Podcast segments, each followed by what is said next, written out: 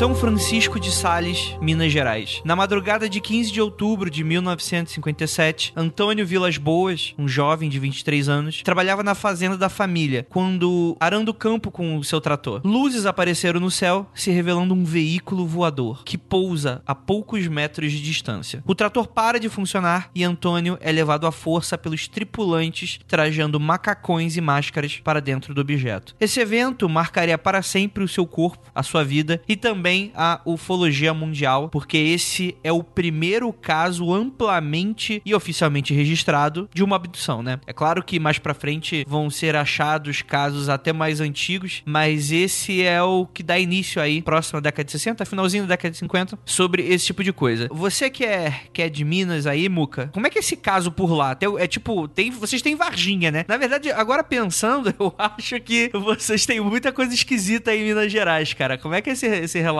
aí? Você já tinha ouvido falar dele? Eu já tinha ouvido falar porque eu sempre gostei do assunto, então eu sempre li e procurava saber, mas é muito difícil, pouquíssima gente sabe do caso Vilas Boas, principalmente quem não, não gosta do assunto, quem não, não procura saber. Não tem nem como comparar com o tanto que o caso Varginha foi veiculado, né? Até porque Varginha foi bem, se eu parar pra pensar, Varginha é bem recente, década de 90. O Vilas Boas é década de 50, né? Então, assim, é muito difícil o pessoal saber sobre. Mas é, cara, Minas é, é um estado realmente estranho e bom. Tem pão de queijo. Por um momento eu achei que o Muca disse que conhece o caso porque o, no, o sobrenome dele é Vilas Boas. Hoje pensou, cara? cara, assim o dia. É a gente fazer. Não, e aí hoje a gente vai falar desse caso e quem passou por esse caso foi a pessoa que tá gravando aqui com a gente. Cara, eu vou ficar muito feliz. Tenho 32 anos, mas eu sou um viajante do tempo e eu tava lá, eu era o disco voador. ó, ó, tem uma criança das estrelas aí que teria que ter voltado para casa, hein, cara. Você não podia ser o cara, mas você pode ser o filho do cara, né? Filho do homem. É verdade, cara. Porra, Andrei. Tá vendo? É, calma aí. Que, que luz é essa? Vocês estão vendo isso? Cara. Não, não, tô vendo não. Caraca, o que, que eu tô fazendo aqui, cara? Eu tava de boa lá, pô, tomando a minha cerveja. Pô, e aí, galera? Beleza? Vigo! Mentira! Não creio. Não, não creio. Cara, quanto tempo se passou? A gente tá em 2017 ainda, né? Não, cara. 2016, né? Eu tenho péssimas notícias para você, né, cara?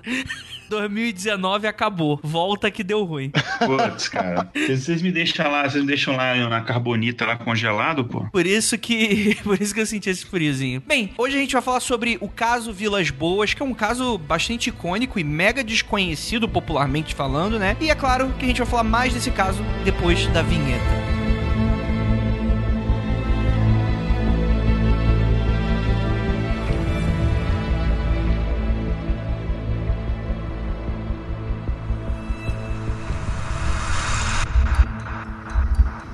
Não há nada de errado com seu áudio. Adentramos agora através dos seus sentidos. Estamos preparando você para o que vai acontecer nos próximos minutos. Além do que conhece por tempo e espaço, o contato com algo além. Não conte para ninguém e nunca olhe para trás, pois este é Mundo Freak Confidencial.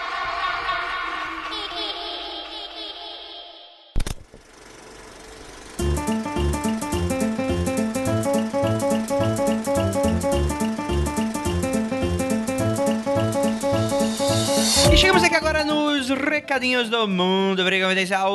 Um minutinho só, rapidamente, a gente tem recadinhos especiais essa semana. E eu já gostaria de dar uma notícia triste pra vocês, que é o seguinte, gente. Dezembro agora, Mundo Freak entra de férias. Nossas clássicas férias, elas vão ser necessárias pra gente recompor a energia, tomar fôlego e preparar os motores pro que tá vindo em 2019. E pra provar que tá vindo muita coisa legal, teremos a estreia de não um, mas dois programas de nossa produção. Sim, tô falando sério, não tô, não tô de sacanagem aqui, tô, tô falando sério. Nessa segunda-feira, pra quem é ouvinte lá do Magicando, vai sair coisa nova no feed. Cara, eu, o pessoal que já apoiou, já escutou, eu já liberei pra eles o piloto, o primeiro episódio, eles estão curtindo pra caramba. Vai ser liberado, o feed vai ser geral, tá bom, gente? Esse do, do, do Magicando. E pra você que é ouvinte mais do Mundo Freak e é apoiador, a gente vai ter um podcast exclusivo. Esse sim, só pra assinantes, só pra apoiadores, só pros investigadores oficiais. E é claro que a gente já vai estar estreando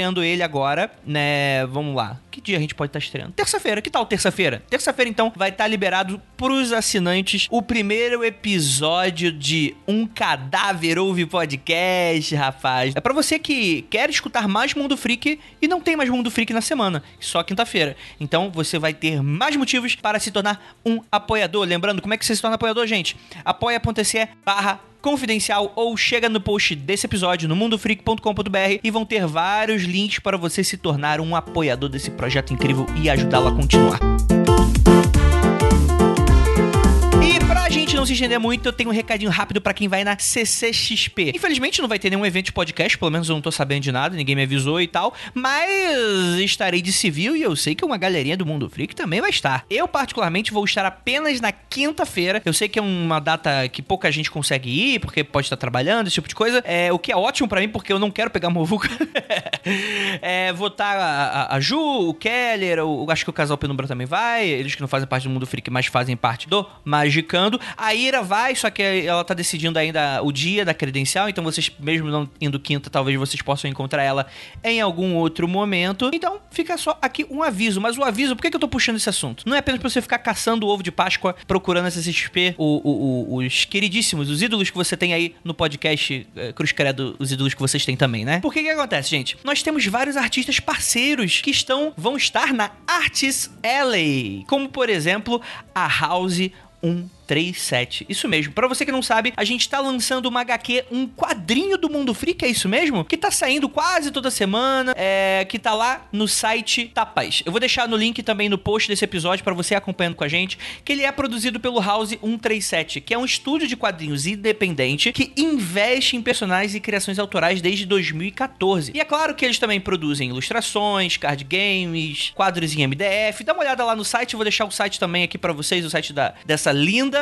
Gostaria também, inclusive, de mandar um beijo aí pro pessoal lá, que o pessoal é talentosíssimo. E eles me pediram para dar uma avisada para vocês que eles vão estar tá lá no Beco, Beco dos Artistas, na Artists LA, na Comic Con Experience, no Corredor B, mesa 30 e 5, no qual eles vão estar fazendo o lançamento oficial da edição número 4 da HQ autoral deles, que é a Midnight Witch, a bruxa da meia-noite. Então, pra galera que, porra, tudo a ver com, com o que você escuta aqui no podcast, né? Então, se você quer um quadrinho independente super bacana, bate lá no Corredor B, mesa 35. E, cara, a história é incrível. Quando eu tô falando aqui, tipo, eu não tô falando que é o cara que desenha é, é bolinha e palitinho, não, tipo eu. Eu tô falando de uma galera que trabalha com estudo, com, com com editoras e empresas internacionais aqui, tá bom, gente? Então a qualidade é ímpar. Para quem não sabe, é a Midnight Witch, né? Ela conta a história da mágica Leona, que é uma maga do tempo que perdeu o controle sobre seu próprio tempo e a cada círculo diário ela desperta em uma nova época num outro lugar desconhecido por ela, passando a ser conhecida como a Bruxa da Meia-Noite.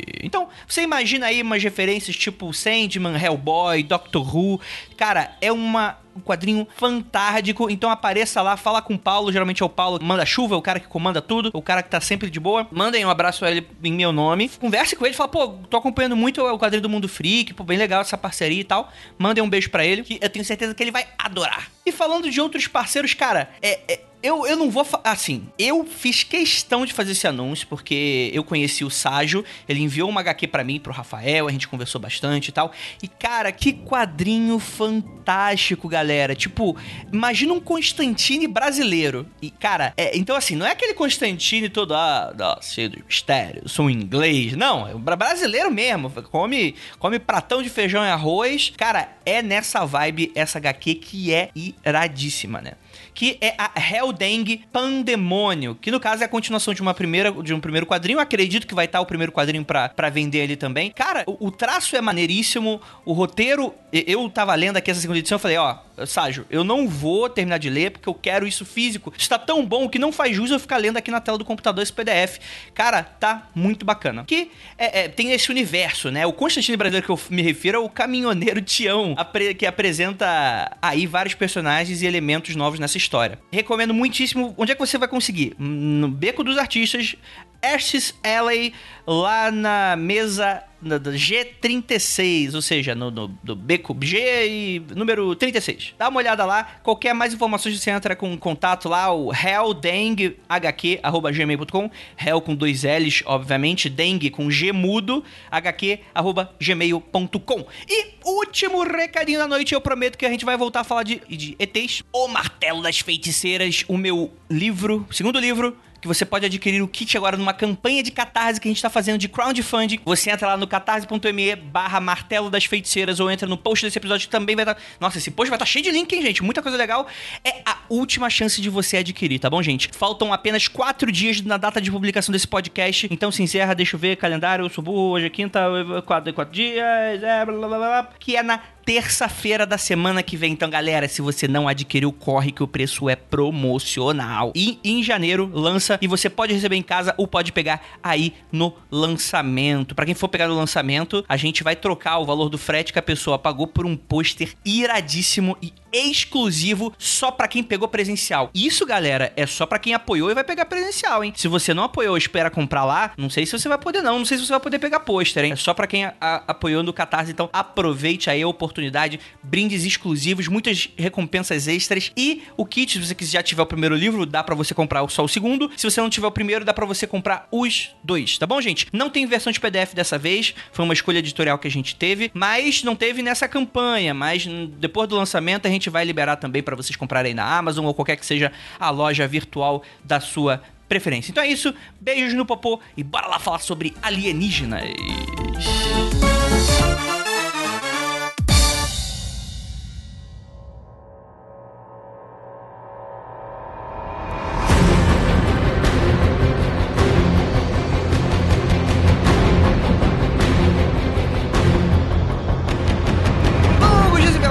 Queridos ouvintes. Está começando mais um Mundo Freak Confidencial e hoje nós vamos falar desse caso avassalador para a ufologia mundial. Eu sou André Fernandes e para me ajudar temos aqui ele, Rafael Jacaona. Olá, galera, e é aquilo. Eu descobri que as pessoas têm medo de mim. Não pelos motivos certos. Temos aqui ele também, Igor Alcântara. E aí, galera, descongelado aqui. E hoje a gente vai descobrir de onde nasceu o Rafael Jacaúna, né? As origens. ah, e temos aqui também um convidado lá de Terra do Pão de Queijo, do Doce de Leite, Muca. É por isso que os alienígenas aparecem tanto em Minas, cara. Pão de queijo não é, é uma iguaria universal. Exatamente, cara. Imagina, se você for pensar os homens de preto igual no filme, no MIB, né? Aí tem toda aquela área lá de contenção dos ETzinho vindo e indo, como se fosse a área de um aeroporto de pessoal tentando pegar produto, vender produto, levar produto, trazer produto. E aí todo mundo barrado porque por causa de pão de queijo, né, cara? Isso aí é. Com certeza tem tráfico intergaláctico de pão de queijo, cara. Não duvido.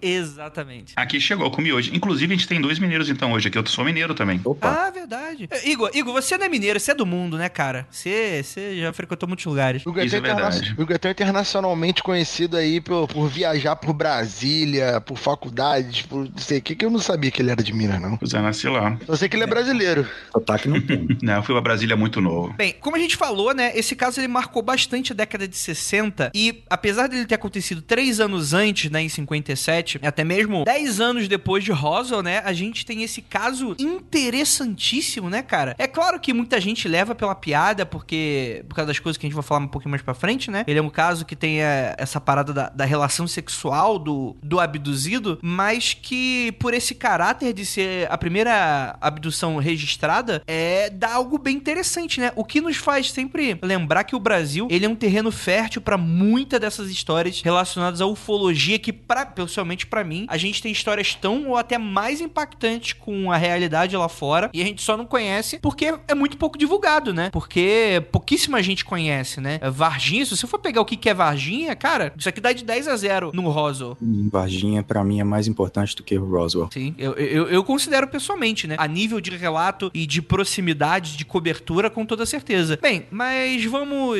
vamos cada um no seu quadrado aqui. Esse caso, ele sofre de um problema, ou talvez não tão problema assim, já que a gente tem céticos aqui na casa, né? Que a gente vai debater bastante sobre isso. Que é que, apesar dele ter acontecido em 57, ele só começa a ser amplamente divulgado mesmo na década de 60, né? Porque Porque rola aquela coisa, né? A gente tá falando de alguém dentro de uma fazenda, que trabalhando bem no interior de Minas Gerais, e que, cara, é um relato de alguém que foi sequestrado por um disco voador, né? Obviamente, muita gente não levou a sério na época, muita gente provavelmente não leva a sério, escutando agora, mas que era uma grande novidade pra época, né? Essa realidade de você vender, por exemplo, histórias, na imprensa sempre existiu, né? Essa questão do sensacionalismo, né? Mas ainda assim é, é o tipo de coisa que demorou para ser rastreado pela grande imprensa e também é mais ainda lá para fora, né? Mas que também acontece. Inclusive, é um caso que, particularmente, acho que ele deve ser bastante conhecido lá fora, mais do que aqui dentro. Só em âmbito ufológico mesmo que a gente deve, deve ser mais abordado aí. Mas e aí, Igor? Você já conhecia esse caso? Já, já conheci. Esse caso realmente ele é muito famoso, né? É, até pelas características dele que a gente vai, que a gente vai falar é, durante o episódio, não, então não vou dar spoiler aqui, mas eu já conhecia o caso, é bastante famoso. E antes de, do caso de Varginha, né, antes de acontecer, eu acho que talvez fosse um dos dois ou três casos mais famosos da ufologia brasileira. Sim. É, é que tem, tem grandes concorrentes aí, né? Vamos lá, Varginha. Tem Operação Prato. Operação Prato. O Vilas Boas. É, Máscaras de Chumbo, talvez a gente pode colocar aí, né? Mas acho que era um dos mais conhecidos, né? Varginha acabou, é, até pelo tamanho do, do, evento, do acontecimento, ele acabou é, pegando toda a mídia e tal. E não sei se ofuscando, mas enfim, acabou. As pessoas acabaram esquecendo, mas era um caso que, que era muito famoso e ainda é. Eu acho que, que sequestro,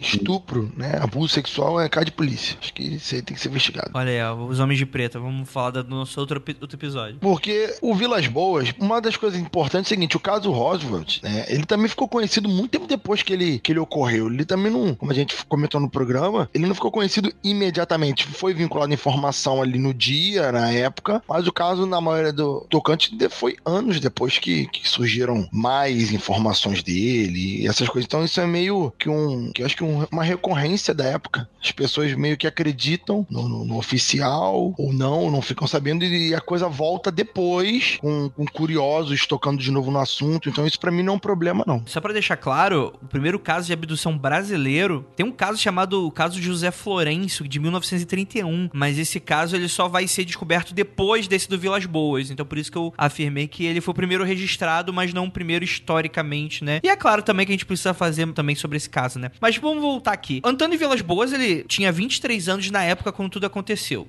Ele é filho de Jerônimo Pedro Vilas Boas e da Enésia Cândida de Oliveira. Eles eram fazendeiros de, em São Francisco de Sales, aí de Minas. Muca, São Francisco de Sales fica muito longe da capital? Falar que eu não sei. Tudo fica longe da capital, cara. Fica, fica perto de Ribeirão Preto, né? Que ela fica na divisa ali com São Paulo, perto de Ribeirão então, Preto, Araxá, fica naquela região ali. É bem longe, porque Belo Horizonte tá meio que no centro de Minas, né? Uhum. E descendo para chegar Ribeirão Preto, praticamente divisa com São Paulo, porque Ribeirão Preto já é em São Paulo. Põe aí umas 8 horas de viagem de carro. Nossa senhora. É longe. É mais longe do, do que do Rio de Janeiro para São Paulo. São seis horas. É, possivelmente mais longe. Minas é muito vasto, né? Então, assim, Sim. obviamente muita montanha, então as estradas vão para lá, para cá, para lá, para cá, para lá, para cá, então demora mais ainda. Sim, sim. Bem, dentro dessa família, né, de Vilas Boas, além do Antônio, o casal dos pais, né, eles têm mais três filhos, né? Então, totalizando dois homens e duas mulheres, entre eles o Antônio, né? E para lavrar a terra, a família Vilas Boas usava um trator, no qual trabalhava nos dois turnos. No turno do dia, eles usavam funcionários normais na fazenda, e no turno da noite, quando eles precisavam de uma força a mais, os próprios membros da família trabalhavam. Então, apesar de tudo isso ter acontecido numa madrugada, era comum, não era algo fora do padrão, vamos colocar assim. É claro que não acontecia sempre, mas o trator era usado também à noite e nas madrugadas, né? Foi quando exatamente tudo aconteceu. Em 5 de outubro de 1957, os Vilas Boas receberam visita à noite, fazendo com que todos fossem dormir só depois das 11 horas da noite. Isso é interessante porque, normalmente, quem mora na fazenda costuma dormir um pouco mais cedo, né? Para levantar bastante cedo. Dorme com as galinhas. É, exatamente. Dorme e acorda com as galinhas. Isso soa meio estranho, tá? Galinheiro. Safadinho. É.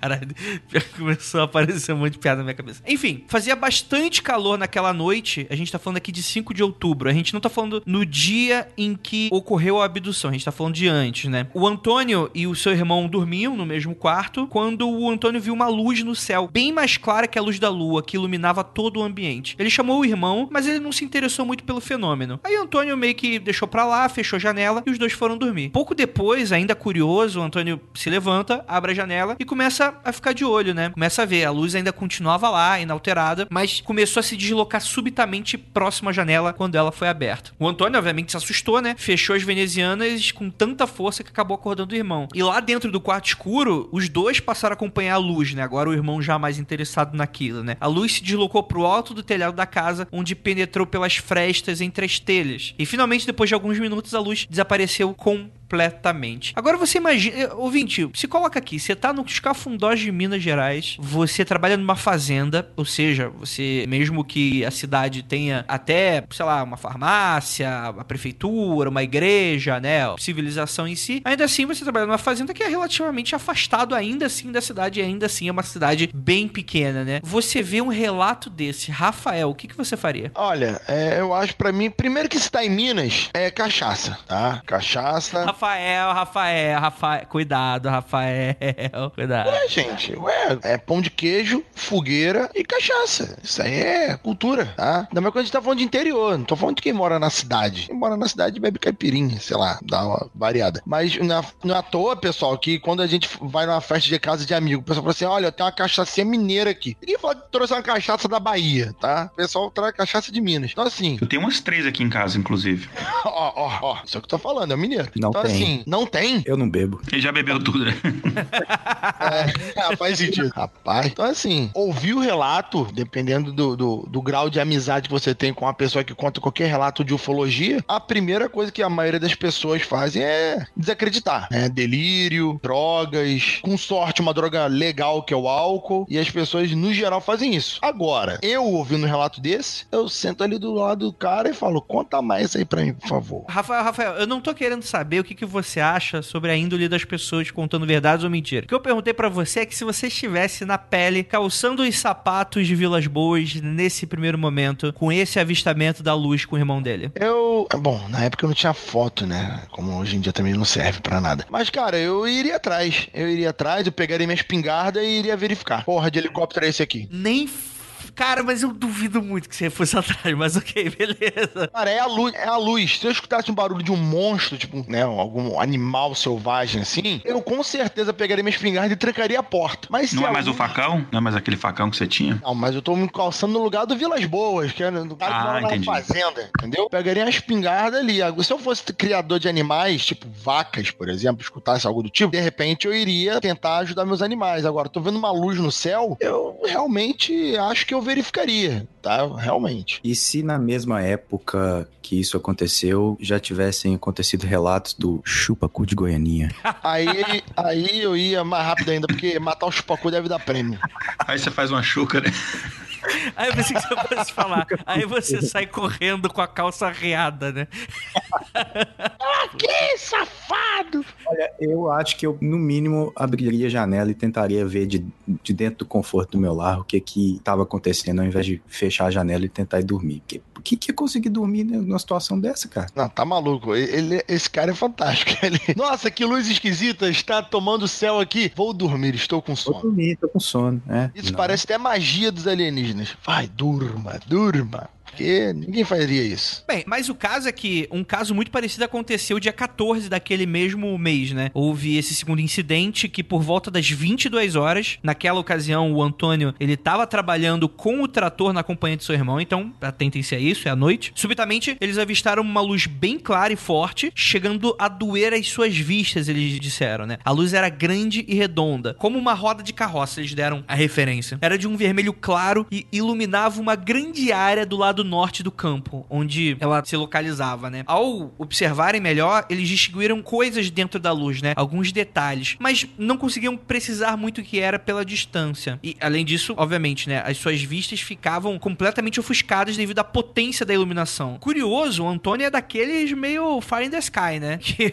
ele, ele é bem curioso com relação a isso, né? Dá pra ver desde esse primeiro relato, né? Ele começou a correr através da luz, que por sua vez começou a fugir dele. Foi se afastando, se afastando, se afastando. Ele perseguiu umas dezenas de metros e a luz ofuscante ficou bem longe, né? Antônio acabou desistindo da empreitada e voltou de para junto do seu irmão, né? E durante uns poucos minutos a luz ficou imóvel à distância, né? Ficou ali parada, pairando. E em seguida desapareceu. Tão repentinamente que deu a impressão de ter simplesmente se apagado. E a gente vai ter agora o relato, dois dias depois desse, né? 16 de outubro de 1957, quando de fato ocorre a abdução, né? Só para lembrar para vocês, esse relato que a gente vai estar tá seguindo, ele foi dado pelo próprio Antônio, detalhado pelas pesquisas feitas pela SBDEV, né? Que é a Sociedade Brasileira de Estudos sobre Discos Voadores. E eu vou deixar para vocês aí alguns links para vocês encontrarem algumas dessas pesquisas e boletins que até hoje eles são bastante acessíveis, né? Alguns em inglês, porque algumas dessas publicações foram direto lá para fora, mas até hoje você consegue com até bastante facilidade achar isso na internet. Então, na madrugada do dia 16, Antônio arava a terra sozinho com um trator quando foi surpreendido novamente por essa luz vermelha. A luz se aproximou, aumentando progressivamente de tamanho. O Antônio ele conseguiu ver melhor descrevendo-a como um objeto com um formato oval e brilhante, que ficou estático a uns 100 metros de altura. Ele chutou. Após alguns instantes, o objeto desceu e pousou a cerca de 15 metros de distância do agricultor. É aí que ele consegue, por exemplo, distinguir nitidamente os contornos da máquina, né? Segundo ele, era parecida com um ovo alongado, apresentando três picos metálicos, como se fossem hastes, né? Que saíam daquela forma oval, né? Tinha uma ponta fina de base larga e acima da nave algo girava a alta velocidade no sentido horário e emitiu uma luz vermelha fluorescente. A parte de baixo do objeto se abriu e deixou sair três suportes metálicos como hastes que se prenderam ao solo e, e completou o pouso, né? É até dado momento uma imagem até assim, o formato em si é muito diferente, mas parece muito relatos clássicos de ufologia e ficção científica, né? Não necessariamente, não necessariamente. Esse formato de, de charuto, por exemplo, né, o, o Void, ele não é tão incomum assim, pelo contrário. Eu acho que ele é tão comum, ou às vezes até mais comum do que o, o clássico disco voador, só que a gente fica sempre com o, o disco, né, na, mais na memória, porém é um relato bem comum. O que eu acho muito interessante é que a tecnologia alienígena, ela está submetida aos nossos filmes e livros de ficção científica. É muito engraçado assim, que sai um, um filme ou um livro que tem determinado tipo de, sei lá, espaçonave, por exemplo, em formato de, de, de ovo, por exemplo. Aí todos os relatos que as pessoas têm de abdução, avistamento, etc., depois daquilo, os discadores têm aquele formato. Aí de repente sai um filme que não, agora é um disco. Aí todo mundo tem os relatos que agora é um disco e tal. Então é impressionante como. E depois do, do, do Star Trek também teve várias pessoas com avistamento ou abduções com espaçonaves que lembravam um pouco aquele aquela design da Enterprise. É impressionante como a. E obviamente estou sendo bastante irônico, como a tecnologia do universo está submetida a Hollywood. Não, mas, mas isso aí, Igor, é, é, faz parte. Faz parte porque as pessoas, quando a gente vai explicar alguma coisa que a gente não entende muito bem, que a gente não compreende, a gente vai buscar no, na nossa memória aquilo que melhor bate com aquilo ali. Então, cai do cara conhecer alguma coisa de um filme, ele vai falar, ah, lembra tal formato, porque ele tá associando literalmente com isso. Isso é, é muito válido que você falou, mas Uh, Mas está muito associado com o que a pessoa consegue lembrar para explicar para outra pessoa. Explicar algo completamente fora do, do padrão é muito complicado. Então você tenta sempre puxar para algo parecido que você vai achar que as pessoas vão associar melhor, enfim. Mas faz sentido o que você falou. Faz, faz, faz sentido sim, mas se você for pensar por um outro lado, por exemplo, o relato da, da nave em si, que ela é meio ovoide e, e etc., de certa forma lembra um pouco do o, o disco voador de Roswell, por exemplo, que considerando a, a época, Roswell foi de 47 e esse foi de 57 7, 10 anos. Seria, no caso, eu acho que o, o caso ufológico mais famoso, vamos dizer assim, logo depois do Vilas Boas. Você acha que, por exemplo, um, um cara que trabalhava numa fazenda, ou seja, mora na fazenda, tá de certa forma afastado de uma cidade, até mesmo uma cidade grande, que a cidade mais próxima não deve ser muito grande, considerando a época, ele provavelmente nunca deve, nunca deve ter ouvido falar de Roswell, por exemplo, que aconteceu no Novo México, em outro país, e ele com certeza não teria tanto acesso à informação igual a gente tem hoje, que a gente consegue saber tudo que acontece em todo o campo. Eu vou, eu vou, eu, o meu comentário sobre isso eu vou fazer depois, porque senão eu vou queimar a pauta, mas ele teve, ele, ele teve um acesso, segundo até ele falou mesmo, a algumas dessas histórias é, anteriores. Não sei exatamente sobre Roswell, mas algumas histórias que aconteceram no Brasil ele teve sim. Eu acho que realmente é um pouco complicado a gente fazer algumas suposições. Realmente, eu acho que grandes clássicos que hoje são amplamente conhecidos conhecido, está dentro da cultura popular como o Roswell, é muito mais fácil pra gente do que eu imagino, talvez, pra um, um cara que morava no interior do Brasil, sendo que aquilo aconteceu apenas 10 anos depois. O, o quanto que essa informação foi difundida. Eu concordo em parte com o Muka, só que ao mesmo tempo, quando eu cito isso do, desse formato, eu acho que esse formato ele é bem diferente. Apesar dele ser oval, ele tem umas hastes, ele tem essa coisa como se fosse uma capa que ficava girando e, e era aquilo que aparentemente, pelo que eu entendi, era o que emitia a luz. Esse tipo de. É bem diferente para mim, na minha opinião. É, eu também acho que é um pouco diferente. Hum, É, tem umas, tem umas hastes alongadas que saem do bico, né? Ela é oval, mas tem um bico assim. Mas eu tô falando mais dessas hastezinhas que pousam, né? Como se fosse aquelas anteninhas, né? Pra baixo, que faz um tripé, né? E aí que eu acho que é muito clássico de ficção científica. Que é, por exemplo, eu não, não sei, não lembro agora se o dia em que a Terra parou ou A Guerra dos Mundos. O clássico, obviamente, né? Tô falando dos filmes antigos, não desses remakes, né? Eu não lembro exatamente se algum deles tinha, mas eu lembro claramente de algum filme bem antigo que tem esses discos voadorzinhos que eles chegam, pousam bem próximo da Terra e desce essas hastezinhas assim, que é como uma pessoa imagina como deveria ser algo que precisa pousar, sendo que não tem um formato aerodinâmico de um avião, né? Como é que deve ser? Deve ser realmente algo que, como é que separa a nave mesmo da Terra? Precisa de alguma coisa ali e aí eu, eu acho um pouco parecido, mas por enquanto vamos tentar não tomar nenhuma conclusão aí nesse primeiro momento, né? Mas a ideia é que esse objeto ele pousou a cerca de 15 metros de distância do fazendeiro e foi aí que ele viu bastante com esses detalhes. É interessante que aí o objeto ele fazia lembrar, segundo diz, né? Ele começa a falar bastante sobre esse formato do objeto, no qual é bastante interessante. O objeto fazia lembrar a forma de um pássaro, segundo ele, com um comprimento de 15 a 20 metros e uma altura de 2 a 3 metros. Então dá pra ver que é aquele ovaloide mais achatado apoiava-se nesse tripé a 3 a 4 metros de altura, cujas pernas tinham cerca de 50 centímetros de espessura. O que o Antônio achava ser a cabine na parte dianteira era de forma afunilada, apresentando três esporões. E aí ele dá mais alguns detalhes, etc. Não vou entrar aqui muito nessa questão, vou deixar as imagens aí nos links. É aí que o, o Antônio morde a cadeira do, do, do banco do trator e fala: Cara, tá esquisito e vou meter o pé, né, cara? Não vou ficar aqui pra ver essa história aí, não. Não, agora, agora que ele deve ter pensado, né? Porra, agora que eu vi que essa luz é a porra uma nave, agora ficou esquisito. Porra, Antônio, sério, Antônio? Meu Deus, Sim. eu achava que era o quê? Um anjo? Então, mas aí, mas, Rafael, mas aí você também, você tá, você tá exigindo uma racionalidade de alguém que tá passando por um fenômeno até o momento inexplicável, né? Ele não tinha visto nada delineado, ele viu a luz. O que, que era aquela luz? Podia ser um fenômeno meteorológico, podia ser uma imagem divina, podia até ser um anjo, ele achava que poderia achar que fosse. Ele não sabia o que era, era algo diferente, era algo alienígena no sentido mais alienígena do termo, né? Não no caso espacial, né? Seja o que for, ele com certeza chamou de trem. Com certeza. Trem é esse? Não a menor sombra de dúvida. exatamente, exatamente. Não, mas obviamente, né, cara? Quando aquela coisa pousou e ele viu que era algo que parecia uma máquina voadora, ele apertou lá embaixo e ele caiu fora, né? Ele foi com um trator, ele fugiu do trator, né? Então você imagina um GTAzinho ali de trator, dele fugindo ali do, do, do disco voador. Andrei, sabe aquele filme do Austin Powers, o cara sendo atropelado por uma máquina de, de, de gelo, de alisar Sim. gelo? Tô imaginando o cara fugindo em cima do trator, sabe? Meu Deus! Vamos a, a 15 km por hora, 20 por hora. Você corre mais rápido que um trator acelerando. Ah, sim. Provavelmente. Fechado o pé e era isso aí. Só que o trator não cansa, né? Acho que essa é a questão, né? Mas ele tava bêbado, deixa o cara correndo no trator. Para, Rafael, para com essa porra, para de, de, de afirmar isso, cacete. Hora dessa, o cara arando o, o, o campo, cara. Porra, duvido que ele não tomou uma cachaçinha pra dar uma esquentada, rapaz. Enfim, a ideia é que ele tava fugindo, e é claro que aí acontece a cena clássica do clichê da abdução e de diversos outros relatos, que é o motor desliga. Mas o, o trator ele desliga inteiro. Ele desliga inteiro. Ele desliga o motor, desliga as luzes. Ele pensa que é. Pensa não, é, é um, um problema, né? Ele tenta religar, religar, religar. E é aí que ele fala: ah, deixa pra lá, né? O trator provavelmente devia custar caro, já que a fazenda só tinha um, aparentemente. Ele mesmo assim deixou pra lá. E aí, quando ele vê três figuras saindo do objeto, Aí eu me cagava todo. Cara, a- aí que você faz. Eu não vou perguntar pro Igor que o Igor ele vai ser irônico aí.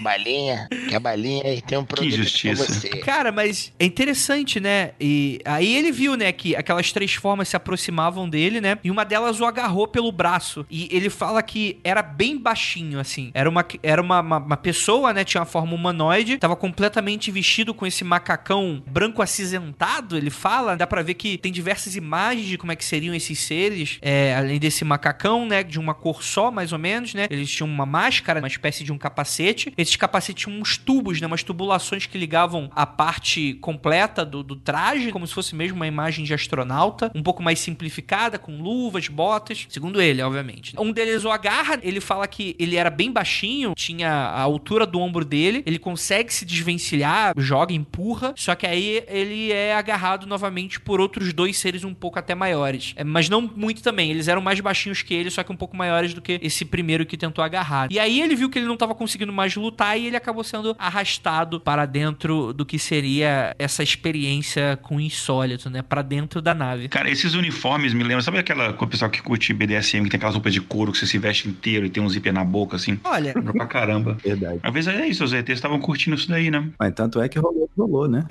É, Passaram a sex shop antes, né? Cara, mas assim, eu, eu vou falar que existe esse terror, que é esse terror de você não conseguir agir numa situação dessas, né, cara? E Eu, não- eu não sei o que eu faria. Com toda certeza eu ficaria tão apavorado quanto o pobre Antônio nessa, nesse quesito. Porque você imagina que é um. Diferente de um fantasma, o alienígena, caso exista, ele é um ser que efetivamente pode fazer algo contra você, né? Ele é um ser de carne e osso que efetivamente tem uma tecnologia mais avançada que você não compreende totalmente, você não sabe o que ele pode fazer, desativa seus instrumentos eletrônicos, nesse caso aqui agarrando as pessoas, mas em outros casos conseguem até paralisar a pessoa à distância no qual eles podem fazer o que quiserem. Cara, é, não à toa muita gente tem medo disso. Eu particularmente tenho bastante, assim, vejo coisa no céu, será que é alguma coisa, né? Fecho sempre a janela, mas é aquilo, como se uma um animal se escondendo numa toca tentando ir contra algo que você não entende que tem uma tecnologia superior, pelo menos superior no sentido de avançado, né? Cara, eu tenho bastante medo disso. É, o desconhecido é uma coisa que ela é aterrorizante pra gente, né? Eu, sinceramente, se isso, se eu tivesse numa situação dessa, eu também não, não sei o que eu faria, cara. Eu acho que é um negócio tão bizarro e tão diferente, tão fora da nossa realidade que não tem a menor possibilidade de você prever qual seria a sua reação. É. A não ser fazer cocô na calça. É, que prova- desiste, né, cara? Que é, é, é a mensagem do corpo humano falando que você desistiu, né? Nope! E libera tudo, né, cara? É isso aí mesmo. A última opção é fazer ele embora pelo cheiro. É, é poderia ser algo assim.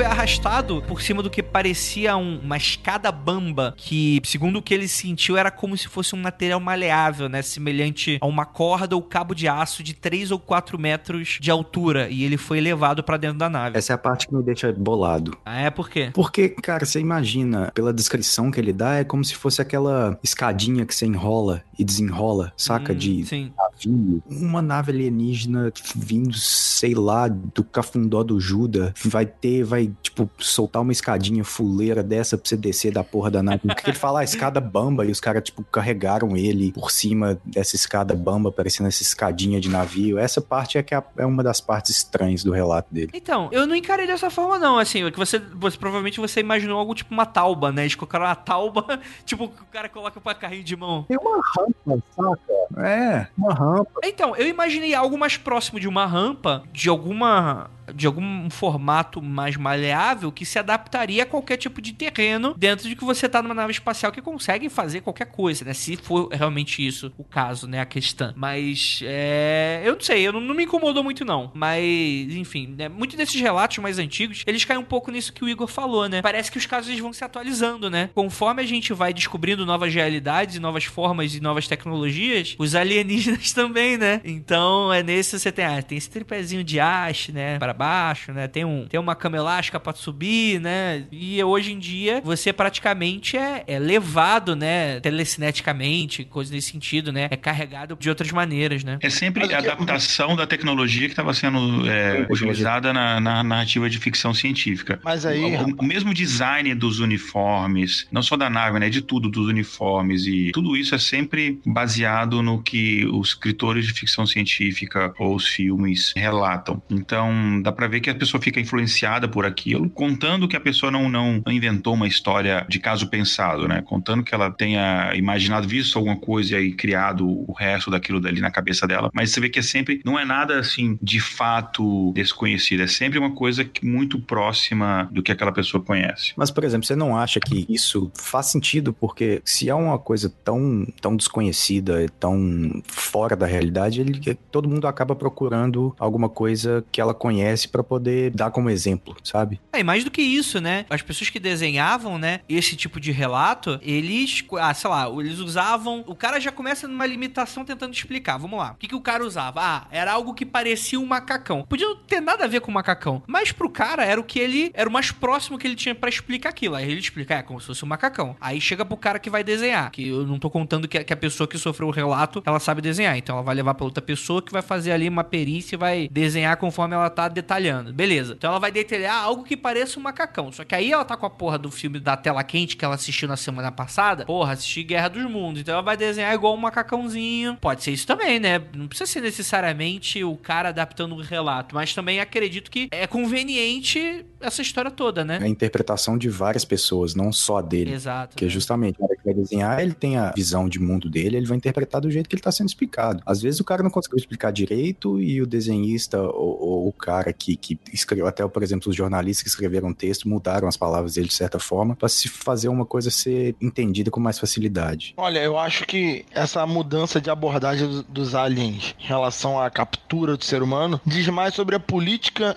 interplanetária do que com- do filme. Antes você vinha, pegava na mão, levava o cara pra tua nave, dava um papo e tal. Agora, meu amigo, você mete o raio trator, joga o cara pra dentro da tua nave e que se foda. Isso é, mudou a política de relacionamento aí, entendeu? Antes era paz e amor, agora é pega esse, esse merda aí que não vai dar ruim, não. Passa nem um cafezinho antes, né? Mas você está assumindo, e, e que é é uma coisa bastante comum, né? em- inclusive na minha própria ficção científica, né? Assume-se que, por exemplo, no planeta X ou galáxia X tem um, um governo centralizado e todas as pessoas meio que pensam da mesma forma. E na verdade, não é isso, na verdade, nem na Terra, né? Nesse planetinho pequenininho azul, né? Então, enfim, mas isso já seria tema para Não, eu outro não, não tô, podcast. assumindo, tô assumindo isso, não. Primeiro que eu acho que, assim, opinião pessoal minha, né, que vai. É o seguinte: tem, não tem uma raça visitando o planeta Terra. Então, dependendo de quem visite, tem uma política X e uma política Y, tá? Então é isso que eu tô falando. Só tô dizendo que o que muda aí, de repente, ou a política internacional, digamos assim, interplanetária, ou quem está visitando. Só isso que eu acho. Cara, essa. pa- Cara, a, a gente tá levando em conta que a Terra é algo oficialmente colonizável por alguma outra raça. Quando isso, na verdade, pode ser. A gente pode estar num cafundó do. Sabe aquele lugar que a galera da cidade grande vai pra fazer merda? Pode ser a Terra. Tipo, ah, vamos lá zoar uns babaca lá que, que são inferiores? Vamos lá dar uma, dar uma O zoada. chileiro das galáxias. É, tipo, ah, vamos lá só pra dar uma zoada e tal. E, e- e vários lugares estão vindo. Vamos roubar umas vacas. É, vamos roubar, ah, vai ser louco, né? Tipo, se beber num caso intergaláctico, né? O- Vai o, o Grey com, com fotografia do lado de uma vaca, né? Bêbado, não lembra do dia seguinte, tem uma, uma vaca dentro da nave espacial dele. O que que tá acontecendo, né?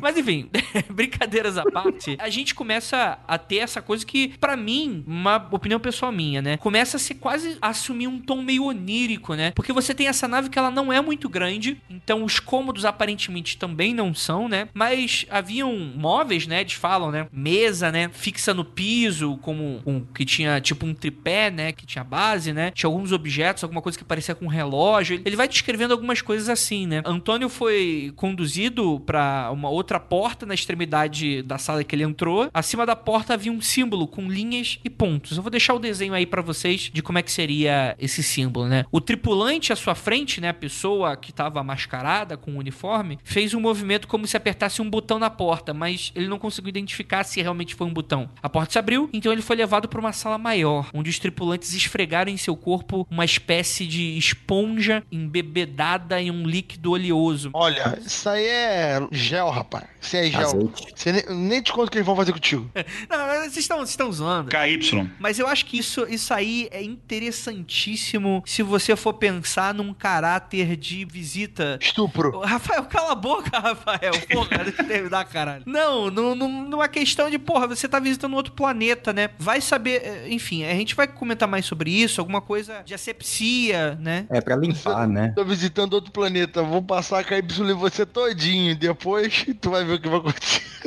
Tá bom, já terminou? Mais alguma piada, por favor, do, do óleozinho que passaram no cara? É interessante porque ele fala que não suja ele, né? É um óleo que. Ele não fala exatamente se, se o corpo dele absorveu, mas ele fala que eles passam óleo e o óleo não, não deixa sujeira, não deixa resíduo, não deixa nada, né? Pô, é um creme hidratante, pô. É, pode ser. Estavam né? cuidando da pele do cara e o cara, pô. E aí é uma das coisas interessantes, né? Em dado momento chega um cara com uma espécie de uma cumbuca, né? Um cálice, e onde você tinha na extremidade dela um canudo maleável que levava até a ponta uma ventosa. Aí um dos, enquanto ele estava sendo segurado, um dos tripulantes eles colocam essa ventosa numa das pontas do queixo dele e aquilo começa a extrair sangue. Ele fala que ele era uma situação bem desconfortável, ele viu o líquido e tal. Fizeram de novo no outro lado do queixo, tiraram mais um pouquinho de sangue, despiram ele, né? A gente tá falando do óleo, né? Mas antes disso até, né? Eles despiram ele e é muito interessante que, que ele fala que eles tiraram a roupa dele de uma maneira muito esquisita. É como se a roupa não tivesse ligada ao corpo dele. Me lembrou muito aquelas coisas,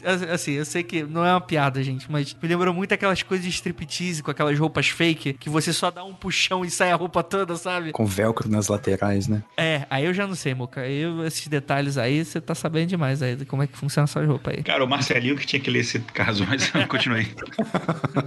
E aí, o que que acontece, né? Ele foi deixado na sala, os tripulantes se foram, vinham pra um outro lugar, e o ambiente começou a exalar um cheiro desagradável e sufocante pra ele, que começou a provocar um mal-estar e ânsia de vômito. O Antônio esperou algum tempo, até que ele começou a se sentir um pouco melhor e tal, mas aí ele olha direito e ele vê uma mulher completamente nua, acompanhada dos outros dois tripulantes vestidos. Lembrando que eram três antes, agora um são dois. Para isso serve o KY, tá vendo? Eles estavam estudando reprodução. E enfim, é uma descrição da mulher. Essa moça, né, essa moçoila, ela tinha uma- uns traços mais esquisitos, uns olhos amendoados. Ele cita muito, né, esse formato do queixo, nariz e boca. Era algo mais triangular, que dá um pouco dessa cara meio, meio alienígena mesmo. Mas era uma mulher. Meio cara de pizza, cara do pânico. É, não, é, seria algo assim, né? Triangular com um queixo bem pontudo, né? Até mesmo, depois vão vão se falar de casos de híbrido, coisas nesse sentido, citam esse tipo de relato, né? É uma forma humanoide bem próximo da humana, só que com algumas características diferentes, como se fosse realmente de uma outra, uma mistura de uma outra nacionalidade, coisas nesse sentido. E aí ele fala que, alguns detalhes da mulher, né? Ela tinha um cabelo louro, quase platinado, o cabelo dela era repartido no meio, que caía até a nuca, com as pontas viradas pra dentro, e ela tinha grandes olhos azuis, né, amendoados. Ela era bem baixa, cerca de um metro e meio, e falou que era belíssima, que ela era muito bonita, orelhas pequenas, é, queixo, lábios, nariz bem delicado. Ele chutou aí um peso entre 35 e 40 quilos. Uma curiosidade, os pelos das axilas e pelos pubianos eram vermelhos. É, é, é isso aí. Filha do Astar. Cara, você tirou as palavras da minha boca. Parece mesmo. Uma coisa que eu acho muito engraçada, não só nesse caso, mas em vários desses casos, assim, é que essa questão, a gente já falou isso em outros episódios, essa questão do, do alienígena humanoide, né? Que ele tem alguns traços diferentes, formato do rosto, mas é, nunca é muito diferente. Ele, ele tem dois braços, às vezes a quantidade de dedos varia, mas ele vai ter dois braços, ele vai ter duas pernas, ele vai ter olhos posicionados na parte frontal do crânio, ele vai estar embaixo deles o nariz, embaixo a boca, orelhas na lateral, ou seja, ele tem uma organização anatômica muito parecida com a nossa e é muito particular do processo evolutivo que aconteceu na Terra, que é muito particular da Terra, que tem uma distância específica do Sol, uma temperatura média específica durante o, é, o decorrer dos milênios, quantidade, é, uma atmosfera específica com a proporção dos gases, etc, etc, etc, os elementos da crosta e etc, que é muito particular da Terra. Uma vida que Gravidade. a gente acredita que a gravidade, etc, uma vida que se desenvolveu e chegou a um estágio de vida inteligente em outro planeta, não necessariamente, na verdade, é, dificilmente seguiu exatamente os mesmos caminhos e vai ocasionar uma forma de vida parecida com a nossa. Então, isso pra mim sempre é muito estranho. Uma das coisas, das várias coisas que eu gosto do, do filme A Chegada é isso, que os alienígenas lá são de fato alienígenas. Eles têm uma forma que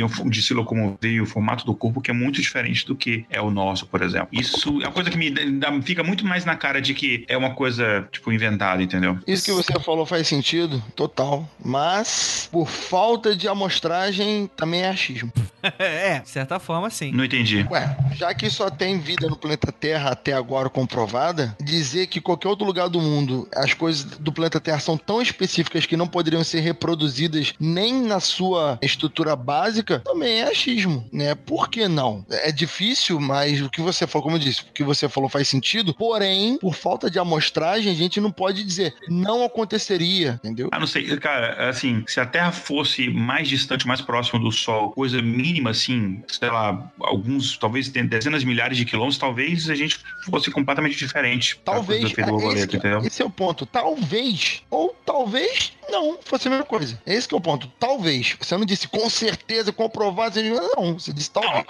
Não, isso a gente, a gente tá falando de probabilidade. A probabilidade é, é a ciência da incerteza. Então, assim, pois eu acho é. que é mais provável, se você pensar em termos de, de probabilidade, eu acho que é mais provável ser bem diferente. Mas, enfim, isso de fato é. Enquanto a gente não encontrar, de fato, uma, uma vida inteligente fora do, do planeta Terra, que tá difícil encontrar aqui, né? Mas, enfim, fora do planeta Terra, é, a gente não. É, isso fica só na especulação. Mas eu acho curioso esse fato de ser sempre tão parecido com a gente. Ah, isso realmente é bem curioso mesmo, pô. Como, como você disse, muda-se as características superficiais, talvez o, o, os órgãos, mas a estrutura é igual. Dois braços, duas pernas, cabeça, tronco, é um pouco baixo, é um pouco alto, olho é grande, olho é pequeno, tem cabelo ou não tem, mas a estrutura física é a mesma, né? O chassi, vamos dizer assim, é sempre é o mesmo. bípede, né, basicamente. Isso. Mas é que o, o, o ser bípede faz mais sentido porque você libera dois membros para você poder ter mais destreza para manusear coisas, né? Imagina se você. Se você tem fosse... quatro membros, você tem oito? É, pode ser que tenha oito, doze, mas isso gastaria muito mais energia no caso e muito mais processamentos do cérebro, vamos dizer assim, para poder controlar tudo, né? Enfim, é muito difícil de prever isso. Enquanto não, não acontecer um contato. Sim, exato. Fica dentro da especulação geral. Né? Isso né? é total uma especulação. Co uma coisa que se levanta, às vezes, quando se fala em visita alien, é que, por exemplo, como vocês comentaram anteriormente, que a roupa dos aliens são, é um macacão, por exemplo. Uma coisa que se levanta é justamente isso, que os aliens não são assim. Isso é um uniforme, como se fosse um capacete, algo assim. E por baixo disso eles são diferentes. Tão diferentes quanto os seres humanos podem ser um do outro. Só que a roupa é meio que um padrão. E quando você tem aliens tipo de Varginha, descrito diferente, é só uma roupa diferente. Mas assim, por, justamente pelo fato de eles terem contato com quantidade diferente de atmosfera, de onde eles vieram e tal. Então essas ideias são levantadas, não são tão populares ou tão discutidas assim, mas também são ideias que vão por esse princípio. Os aliens não são iguais todos, eles usam roupas especiais porque não são acostumados com a atmosfera, os gases e por aí vai no planeta Terra. Então eles são diferentes por causa disso. Aí, aí, aí para mim faria ter mais sentido. Então, aí nesse caso, quando aqueles casos de, de abdução, encontram para não dar nenhum spoiler do, do episódio, mas aqueles casos de abdução, por exemplo, que a pessoa faz amor com alguém de outro mundo, fala, nossa, você é de outro planeta e tal, e no caso literalmente é, a oh. pessoa, na verdade, ela não tá nua, ela, o alienígena, no caso, ela tá usando ainda uma outra camada de, de roupa, talvez. Olha, nunca tinha pensado por isso não, mas pode ser, pode ser interessante. Porque não tem nem como interagir ali, né, a parada, não sei como é que é lá. Ou vai ver que o cara tá usando é, meios mentais de, de ilusão e tá fazendo sexo com um bicho completamente diferente, mas ele tá vendo da forma mais agradável. Enfim. Aí, aí curti mais. Vai saber. Bem, continuando aqui, a alienígena se aproxima, né, o Antônio fica naquele estado meio ainda não entendendo o que estava acontecendo, né? Essa mulher, né? Não vou, vou, evitar falar a palavra alienígena aqui, porque, enfim, vamos, vamos falar sobre isso na parte das especulações, né? Ela o abraça, né? Começa a esfregar seu rosto e corpo contra o dele, a porta se fechou e ele ficou a sós com ela, né? E aconteceu, né? Antes de tendo tudo acontecido, ela aparentou estar bem cansada e começou a rejeitar o Antônio. Antes de sair da sala, porém, ela virou-se para ele, apontou primeiro para sua barriga e depois, com uma espécie de sorriso para o próprio Antônio. E por último, pro alto. Bem, acho que fica bem claro o que, que tá, tá acontecendo aqui, né? Fez um bacurinho na moça. bem, logo em seguida, um dos alienígenas voltou com a roupa de Antônio, que se vestiu imediatamente. E, segundo ele, os alienígenas, como ele diz, eram de pequena estatura mesmo. Ele falou, ele afirmou isso mais algumas vezes. Eles usavam esse tipo macacões colantes, tecido bem grosso. Embora eles não dirigissem nenhuma palavra ao Antônio, Antônio, eles comunicavam-se entre si em uma língua que ele descreve como estridente, meio gutural, numa língua que ele não conseguia jamais identificar, né? E assim. Era alemão japonês. Os alienígenas o levaram para fora da nave. Antes o Antônio até tentou pegar um objeto para provar sua história, mas os aliens perceberam e tomaram o objeto de volta. Fora da nave, ele a observou decolar, onde levantou um pouco do solo e recolheu o trem de pouso. Ele levou-se uns 50 metros, onde parou. Ao levantar voo, as placas laterais horizontais de meio metro de largura sofreram uma inclinação de aproximadamente 30 graus. E a cúpula giratória começou a atingir um deslocamento de ar muito forte, parecido com um tufão. É só que não alterou calor nem cheiro. Ele falou que ele continuava como se não, não tivesse nenhuma alteração no ambiente, além, obviamente, do vento. Essa é uma das partes de relatos é bem diferente, né? Porque a maioria de, de dos relatos eles sempre falam que ah, o, a nave não faz nenhum barulho, não desloca ar, não, não, não, não gera calor, nada. Esse ele falou que o negócio girou e que teve um deslocamento de ar muito grande, o que é muito raro de, de, de a gente perceber em, em, de a gente ver em relatos, né? Porque a maioria é sempre muito silencioso, não acontece nada, chega do nada, vai embora do nada, nada em volta acontece, a não ser que seja um crop circle, que é um assunto completamente diferente. Sim, com certeza, né? E cara, eu acho interessante o quão ele infla bastante essa narrativa, né? Que vai ser bastante adotada nos, nas próximas décadas com relação a, a relação de algumas visitas, né? Dentro dessa narrativa, né? Não, tô, não vou entrar aqui no mérito ainda se é verdade ou não, mas que dessa coisa mesmo, né? Da experiência genética, vai lidar muito com a questão do, dos híbridos, vai lidar muito com essa questão do. Estamos aqui por uma questão de pesquisa. É uma interpretação que fica bem clara dentro do que a gente está falando, né? De que não é. Não tá aqui a casos alienígenas estejam mesmo, né? Viessem para cá. Não seria para uma diversão, não seria para uma zoeira, não seria para um ataque, seria para um estudo, né? Seja ele para qual fim. Nunca tá a passeio, né? Sempre algum tipo de. O que, o que realmente é o que faz mais sentido, na verdade, né? É dentro de uma lógica humana da nossa sociedade. Né? É, dentro, dentro do nosso pensamento, sim. Porque, se, por exemplo, ninguém. A gente, por exemplo, o homem não, não foi pra lua pra jogar futebol a um, um décimo da gravidade. Foi pra pesquisar. Marte, o que vai, o que todos as, os robôs que foram é pesquisa, não é só pra tirar uma foto e mandar de volta. Tem todo um simples e puramente ciência. Sim, sim. E eu adicionaria tava, até mais. A gente, quando foi pra lua, a gente até brincou bastante lá, né? A gente foi, deu aquela. Os astronautas ficavam dando aqueles pulinhos, mas tinha aquela coisa de fincar a bandeira. Mas não era o propósito, é. Então, tudo bem, não era um propósito. O que eu quero afirmar com isso aqui, não era realmente não era o propósito, mas ainda assim, uau, estamos em outro planeta, que legal. Vamos ter aquele momento de descontração. Obviamente, eles têm algo sério para fazer lá, mas tem aquele momento, cara, que coisa legal. Não parece ser o caso aqui, sabe? Parece como se, pra gente, não é como se fosse a gente chegando à lua, é como se fosse a gente indo pesquisar a vida dos orangotangos, onde que a gente já conhece a região, a gente já conhece os animais, ou pelo menos parcialmente os animais, é completamente seguro e a gente só tá lá para fazer pesquisa de campo. E é isso, né? Então é aquilo, tipo, se realmente são alienígenas, se realmente estão aqui para fazer pesquisa, é algo que já tá sendo feito há bastante tempo. Não começou na década de 60 para eles, provavelmente. É, mas não tem como a gente garantir que eles não fizeram nada de divertido, por exemplo, porque o único relato que a gente tem foi dos, basicamente, entre aspas, dos caras trabalhando, né? É, enfim, pelo menos com o nosso contato, realmente não, né? Ô, é, pessoal, pessoal, vocês estão falando um sexo na nave espacial na Terra e estão falando que tá fazendo nada divertido? Porra, vocês estão de sacanagem, né?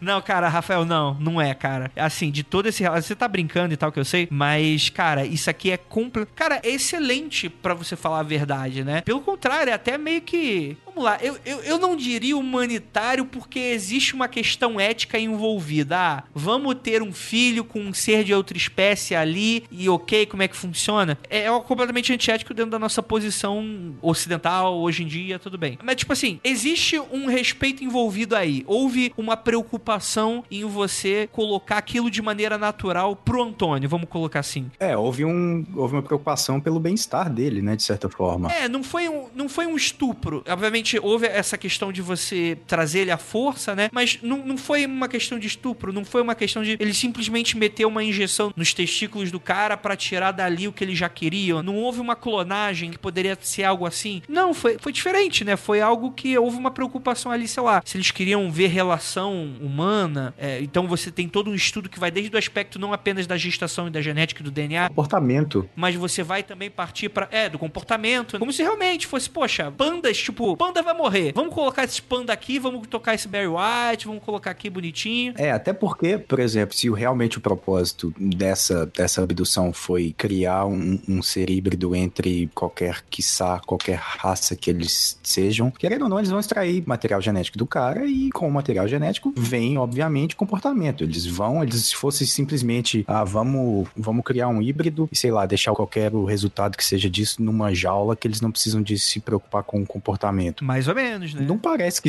não Olha parece só. que seja o caso. Tanto é que as luzes aparece- apareceram dias antes, significa que eles já estavam fazendo, significa assim, é tudo suposição. Que eles já estavam fazendo um estudo sobre, estudo provavelmente basicamente comportamental para saber qual seria o resultado desse cruzamento, não só na questão fisiológica da coisa, mas na questão comporta- comportamental também. Olha só, vocês esqueceram uma coisa. Supostamente o Antônio transou com uma pessoa híbrida já. Isso já isso Fez não amor, foi fez algo amor. inédito. Ou não, ele- ninguém consegue garantir isso. É, ou não. Ué, Quem não garante que esse já é o alienígena e não o híbrido? Não, mas caraca, olha só, isso que eu tô falando. Se os aliens em volta eram de um jeito e o que a, que- a pessoa que ele se relacionou já parecia um ser humano diferente, aquela coisa toda, esse que é a questão do lance. Esse já era o híbrido. Mas a gente não sabe, eles estavam com, com, É. com roupas cobrindo o corpo inteiro. A única coisa que tinha. Não eram crianças. Que era uma. Que era Não, uma- era- não, não, é É, que eles- tá. Ele vai relatar os anões de um tamanho diminuto. Não, não, não. Não, de, não calma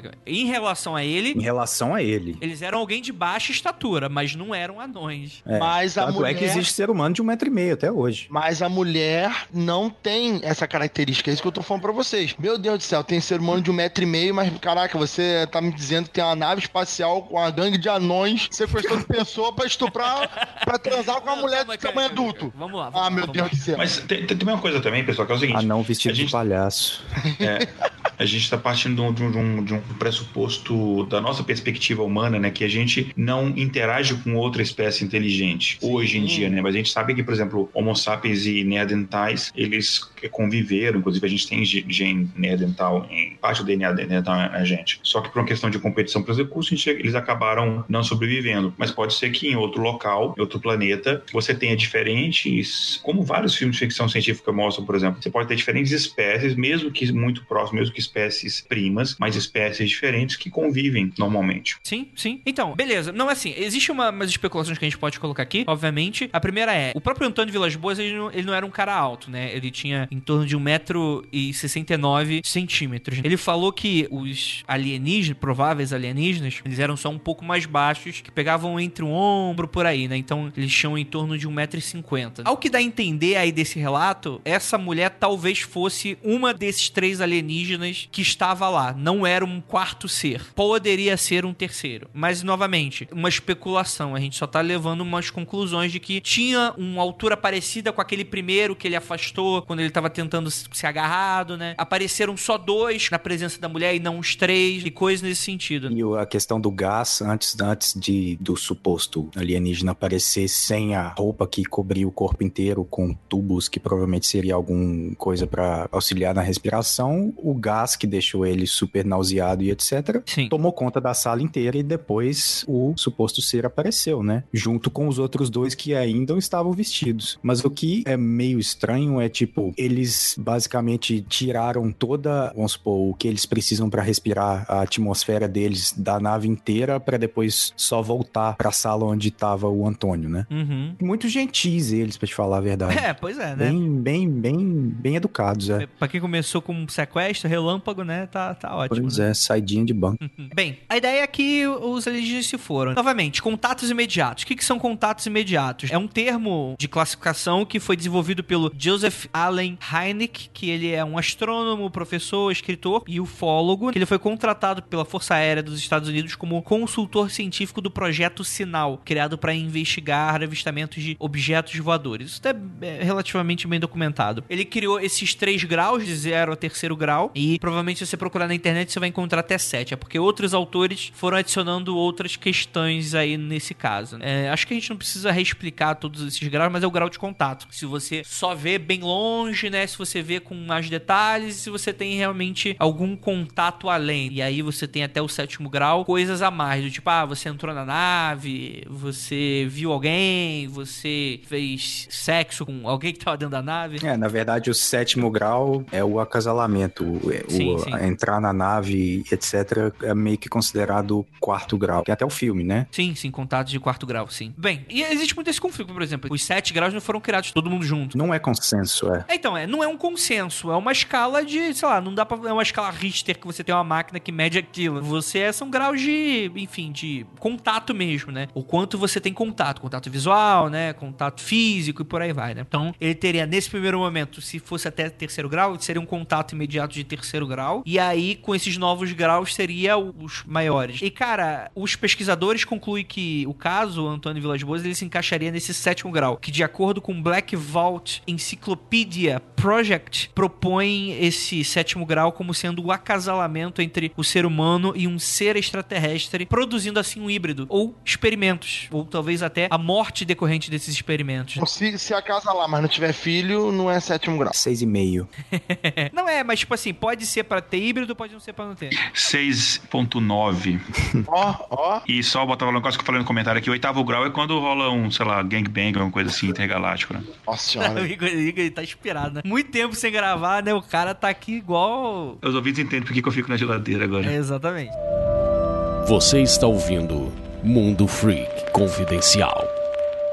Bem, agora a gente tem as conclusões. A gente tem os. O pós o caso. Antônio teria deixado a nave aproximadamente às 5h30 da manhã do mesmo dia, né? Ele sentia-se fraco, chegou exausto em casa, onde dormiu quase 12 horas. Ah. Bem, ele despertou aproximadamente às 16 horas, 16 e meia, sentia-se normalmente. Como ele havia o relato de que ele vomitou no interior da nave por causa do mal-estar do gás, esse tipo de coisa. Ele tava com bastante fome, então ele se alimentou direito, tudo bonitinho. À noite, ele não conseguiu dormir. Ele ficou acordando de micro cochilos devido aos pesadelos que ele estava tendo. Teve bastante dificuldade de pegar no sono pelo nervosismo e ansiedade. Perfeitamente compreensível. Ah, sim, com certeza, na experiência traumática, né? No segundo dia após a abdução, o Antônio permaneceu inquieto, cansado, com dores por todo o corpo, fumou, bebeu para tentar relaxar, né? Porém, começou a se sentir nauseado. A sensação é essa que perdurou o dia inteiro, aliada com uma dor de cabeça. Ele sentia a dor de cabeça como pulsos fortes nas têmporas e também até uma falta de apetite, né? Na segunda noite após a abdução, passou a sentir ardor nos olhos ao mesmo tempo que as dores de cabeça cessaram. A partir do terceiro dia, o sono voltou, entretanto, muito extremo. Aí já era o contrário. Ele cochilava a qualquer hora do dia, a qualquer lugar, mesmo durante conversa com outras pessoas. Os sintomas de náusea cessaram e seu apetite voltou ao normal. A ardência nos olhos piorou, lacrimejavam bastante, permanentemente, a ma maior sensibilidade à luz do sol, fazendo com que ele evitasse a claridade. No oitavo dia, enquanto trabalhava, uma pequena contusão no antebraço acabou gerando uma pequena hemorragia. No dia seguinte, a lesão havia se transformado em uma ferida infectada com um pequeno ponto de pus que coçava bastante, ele dizia. Quando a ferida ela finalmente cicatrizou, poucos dias depois, uma mancha roxeada se formou em volta da lesão. Poucos dias após a primeira contusão, diversas de outras feridas semelhantes começaram a aparecer sem serem resultados de contusões dos braços e pernas. E aparentemente o Antônio ele sofreu com isso durante algum tempo, obviamente bem mais fraco, mas ele manteve essas marcas durante toda a vida, aparentemente. Por anos ele carregou essas cicatrizes, lesões, mas não teve mais nenhuma dor de cabeça, náusea ou ardência, tudo voltou ao normal. É, é estranho isso, porque, por exemplo, de acordo com o relato dele, não houve nenhum experimento clássico que a gente consegue ver em experimentos de pessoas que são abduzidas, que vem agulha e tira isso e põe aquilo e tal. Ele só teve a relação. Aí, por exemplo, será não, que ele não, pegou não, uma... não, não, tiraram o sangue dele sim. Tira... É, pois é, mas é, uma coisa saiu dele. Num... Ele não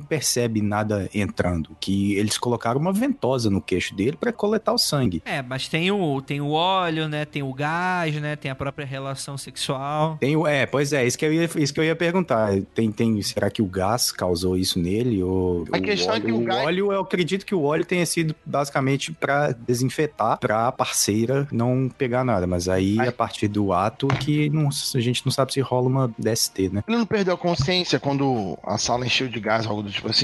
Ele Não, ele só vomitou. Ah, pensei que ele tinha desmaiado. Não. Não, ele não chegou a, a desmaiar, não. Aparentemente, pelo que eu vi, né? Eu acho que isso é explicado um pouco mais na frente quando a gente falar do. quando ele foi examinado e tal, é, os exames médicos, a gente pode comentar um pouco do que acreditou-se na época que pudesse ser a causa. Ele procurou um farmacêutico na cidade que falou, cara, sei lá.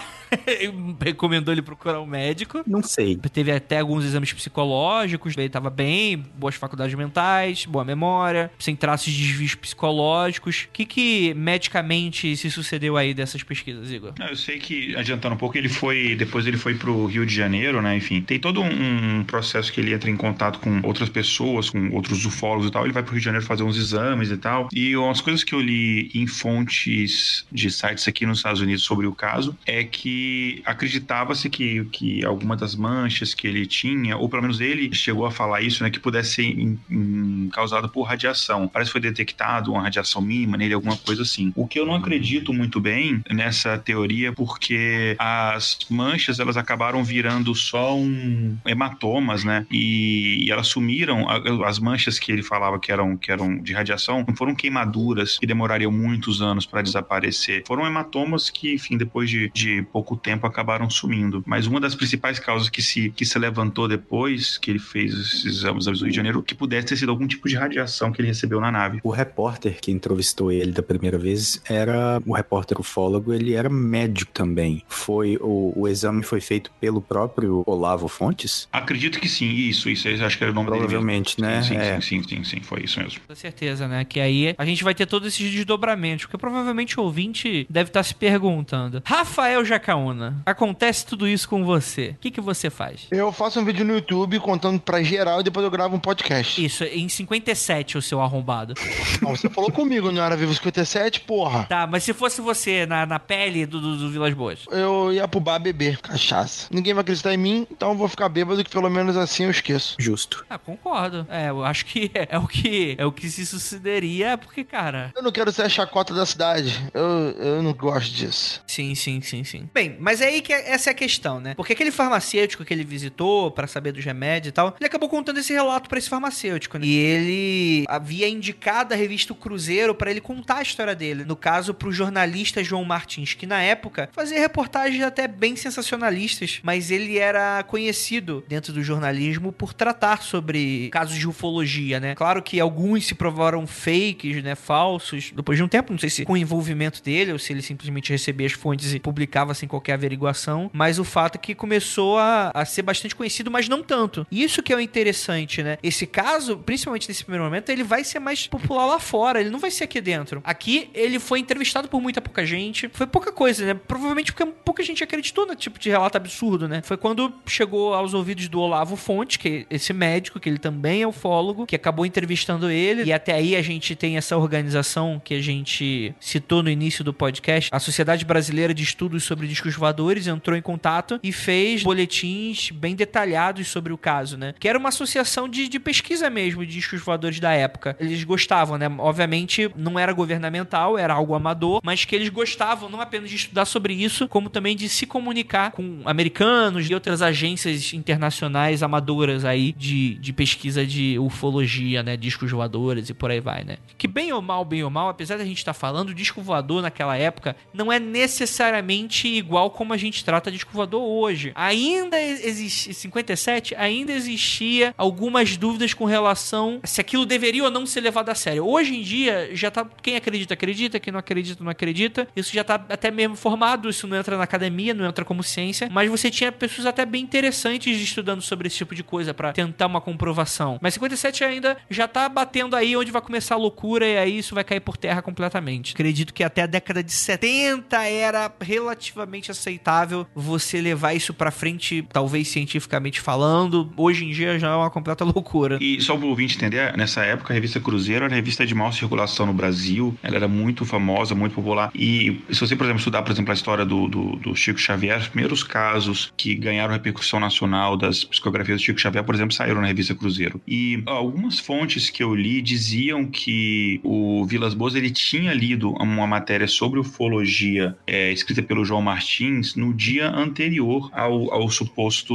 ao suposto caso de, de abdução, né, que ele foi complica. pro motel Intergaláctico. Então isso poderia ter influenciado ele, ele bastante na história que ele contou depois. Eu vi diversas fontes, parece que ele, ele chegou em algum momento depois a, a comentar isso, que ele tinha lido, ele já conhecia. Enfim, não é uma revista assim desconhecida, era uma revista de maior circulação no país, numa época sem internet e que o acesso à televisão é, não era como, como é hoje. Enfim, a maioria das pessoas não tinha televisão em 1957 97. Então, a forma como as pessoas tinham a notícia e acesso às coisas era rádio ou em revistas de grande circulação em jornais como essa. Sim, com toda certeza, né? O Olavo Fontes, ele remeteu um relatório para APRO, que seria Aerial Phenomenal Research Organization, que seria a Organização de Pesquisa de Fenômenos Aéreos, que é uma, era uma importante conceituada entidade de pesquisa ufológica é, internacional, que na ocasião resolveu não publicar, o que acabou fazendo somente anos depois, quando o caso era plenamente conhecido e divulgado no meio ufológico. Esse médico e o Olavo, ele foi com o brother dele lá dessa, dessa organização brasileira só dois anos depois do acontecido. Foi quando eles entrevistaram o Antônio, ele ficou meio reticente, deu uma entrevistinha de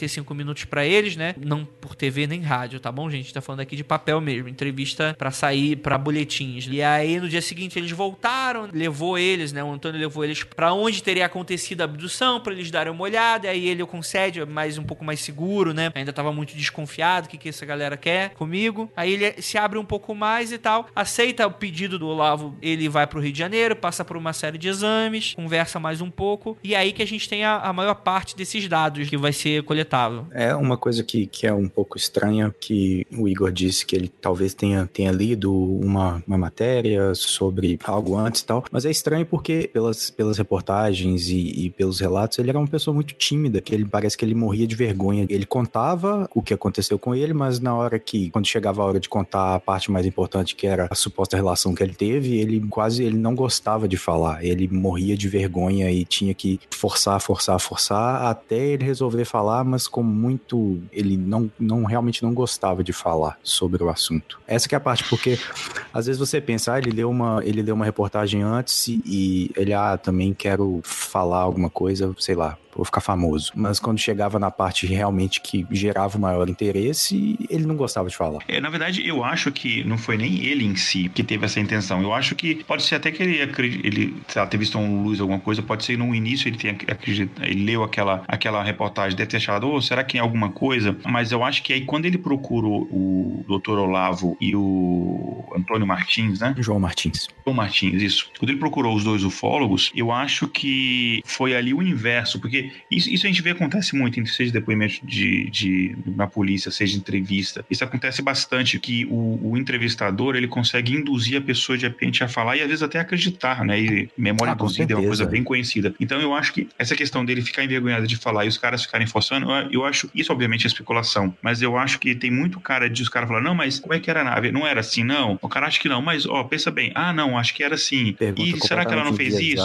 E vai fazendo aquela coisa e vai induzindo o cara, e no final aquilo, é, gente se interrogando aquela pessoa várias vezes, várias vezes, aquilo cria uma história, porque qual o interesse deles? Obviamente, notoriedade e, enfim, e vender revista, né? Isso, é, no caso do João Martins especificamente. E para um, sei lá, uma pessoa que estuda qualquer área, você ter nas suas mãos um caso de grande repercussão, obviamente, é o que todo mundo deseja, né? Então, se você, no caso, é um fólogo, 10 anos após o caso de Roswell, não, a ufologia não estava com esse holofote que ganhou anos depois, principalmente nos anos uhum. 70 e 80, Sim. mas já estava uma coisa, já estava crescendo. Então, você ter uma, um caso desse tamanho, imagina, de um cara que, que teve relações e fez um filho num um extraterrestre, é uma coisa que você vai querer estar por trás daquilo, você vai ter que querer por trás daquela história. E, e como o Andrei mesmo falou, né, o João Martins já tinha o histórico de publicar matérias sensacionalistas e algumas, eu tô no mesmo time do Andrei, não sei se ele de fato adulterou fatos antigos, ele foi, ou se ele foi é, enrolado, mas o que é fato é que tinha casos que ele tinha publicado na revista anteriormente que foram depois desmascarados, que eram completamente fraudes. Sim, ele não tinha uma. É, por esse lado, a gente pode pensar que quem queria os louros da coisa toda seria o jornalista e não o Vilas Boas, né? Acho então ele sim, meio que, ele, ele, meio que ele, forçou a barra para ter as respostas que ele, que ele queria, de certa forma. Isso, ele, ele não teve assim, ele não, ele não teve, até onde se sabe, ele não era um cara que passava necessidade financeira e não teve nenhum ganho financeiro com isso. Uhum. É, não, enfim, não te, ele não teve de fato, ele pessoalmente. Não parecia explorar uma carreira, né?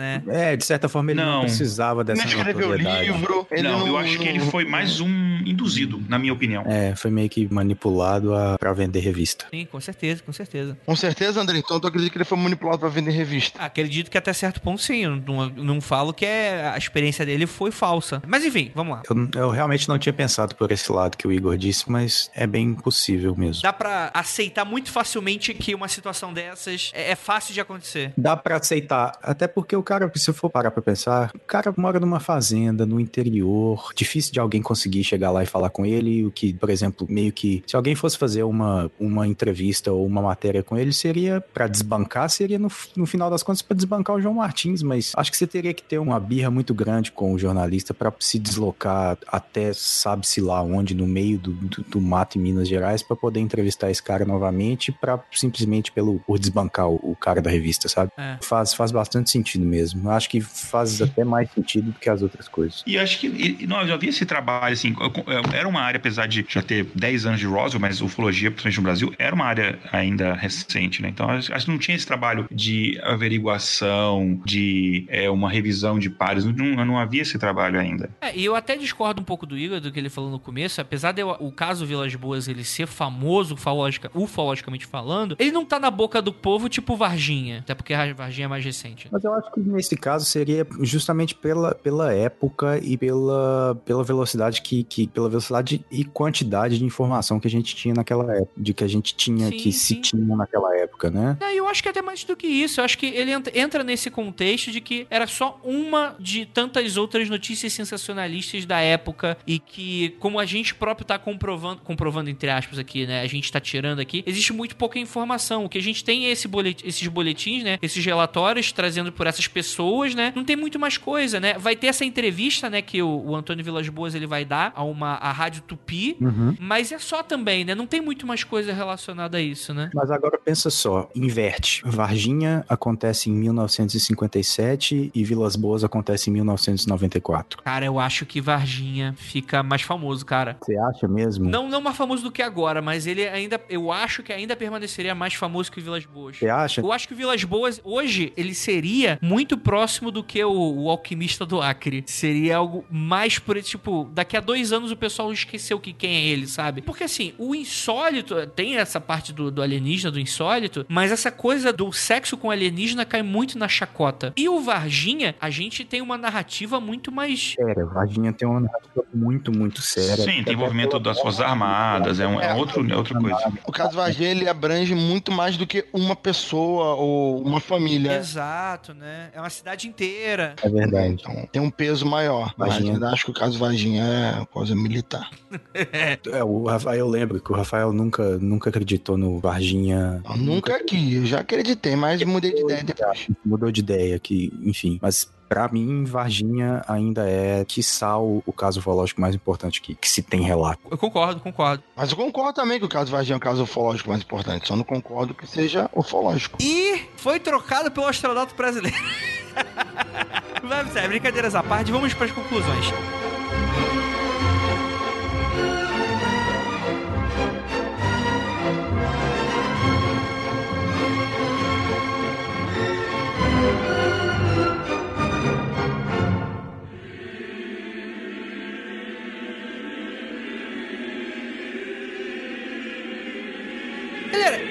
Vocês acham que aconteceu? De verdade, assim, vocês acreditam nesse relato? Ou acreditam parcialmente nesse relato, ao menos? O que, que você acha, Rafael? Cara, eu acredito nesse relato, acredito boa parte dele. Acredito também, em parte, que, o, como o Igor disse aí, que os entrevistadores eles vão conduzindo o caso é, ao bel prazer ali, fazendo, escrevendo matérias sem, sem. Por exemplo, o Vilas Boas, apesar de ter faculdade ou tal, o jornalista é o seguinte: publicou é aquela versão que ficou conhecida. Então tu não sabe se o Vilas Boas vai contestar aquela versão, né? Eu não sei sobre isso. De repente, não foi exatamente o que a, o que a matéria disse, mas é o que a matéria traz que a gente sabe. Então, isso é acredito... é verdade. Ele pode ter tirado de contexto algumas frase, frases dele, entendeu? Exato. É interessante esse ponto Rafael. Então, assim, eu acredito em boa parte desse relato, acredito em boa parte dele. No, no, detalhes, é isso aí é mais complicado, porque o jornalista ele pode manipular ali à vontade, mas aconteceu alguma coisa ali, cara. Aconteceu e para mim isso é caso ufológico muito bom, muito. E como vocês falaram, existem outros semelhantes. Esse foi um dos primeiros, mas existem outros que têm esse mesma, essa mesma ideia: sequestro, sexo espacial,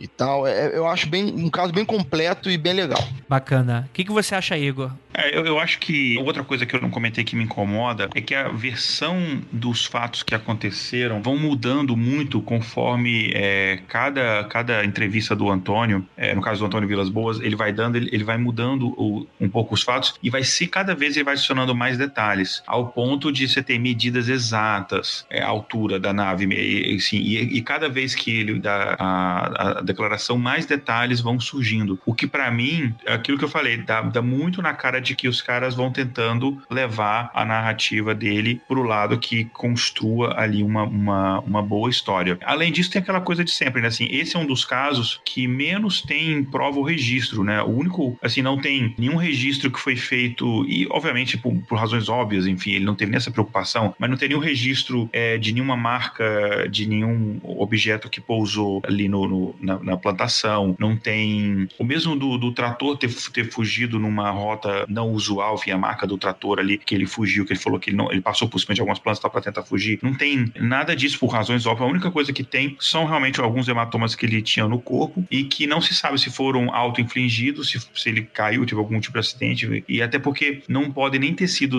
queimaduras de radiação, porque primeiro não eram queimaduras, e segundo que radiação, efeitos de radiação duraria eh, mais tempo, né, para assumir a marca, e a marca, depois de pouco tempo, enfim, poucos dias, semanas, elas desapareceram. Então eu acredito que ele foi induzido pelos ufólogos a contar uma determinada história, e não duvido que ele de fato tenha acreditado naquilo. Agora, o que de fato eh, ele viu em termos das luzes, aí é complicado a gente saber. Pode ter sido, não sei se já havia avião agrícola né, nessa região na época, pode ser que já era uma região muito desenvolvida no mercado agrícola. Não sei o que pode ter sido alguma coisa que ele viu, estava extremamente impressionado. Você imagina, 57, você tá ali, né? Que tem essa coisa muito comum, né? O ouvinte que já, sei lá, passou o fim de semana, férias, alguma coisa assim, fazendo, sabe que é coisa muito comum na fazenda, o pessoal se reunia à noite em volta de uma fogueira é, ou em volta de uma mesa e contar histórias e, e de ufologia, de fantasmas, que é basicamente um, uma versão offline de um, de um MFC. E pode ser que ele, naquele ambiente, extremamente impressionado por uma matéria que ele tinha lido recentemente sobre aquele caso. Qualquer coisa que ele viu, ele pensou, será que não é? E aí os caras induzindo ele, ele acabou acreditando naquilo mesmo. Show de bola. O que, que você acha, Muka? Eu acho que algo estranho aconteceu. Com certeza algo estranho aconteceu. Talvez ele tenha tido algum tipo de contato, talvez ele tenha sido levado para a nave, enfim, mas o que muita coisa que eu acho que aconteceu também é que pelo fato de não ter prova concreta nenhuma e mas ao mesmo tempo ele se lembrar de tanto detalhe tão minucioso, eu acho que rolou um pouco de má fé por parte das pessoas que entrevistaram ele, sim, para criar uma história fantasiosa que, como o Igor disse, que para gerar burburinho e para vender, para deixar todo mundo curioso. Até porque esse o, o, jornalista dessa revista do Cruzeiro, ele não tem um histórico muito bom de, de ser uma pessoa 100% honesta, né? Então, assim, eu acho que realmente aconteceu alguma coisa com o Antônio, isso eu acho que a gente nunca vai saber o que de fato aconteceu, mas que aconteceu algo, eu acredito que tenha acontecido sim, mas que houve muita má fé por parte dos jornalistas que, que entrevistaram ele, que levaram essa história para as revistas e, e, etc. Foi mais meio que uma, o, como, como o Igor disse, foi meio que, eu acredito que o jornalista tenha tido meio que forçado a barra com perguntas tendenciosas para escutar o que ele queria, sabe? Estamos vendo aqui que jornalista é a raça.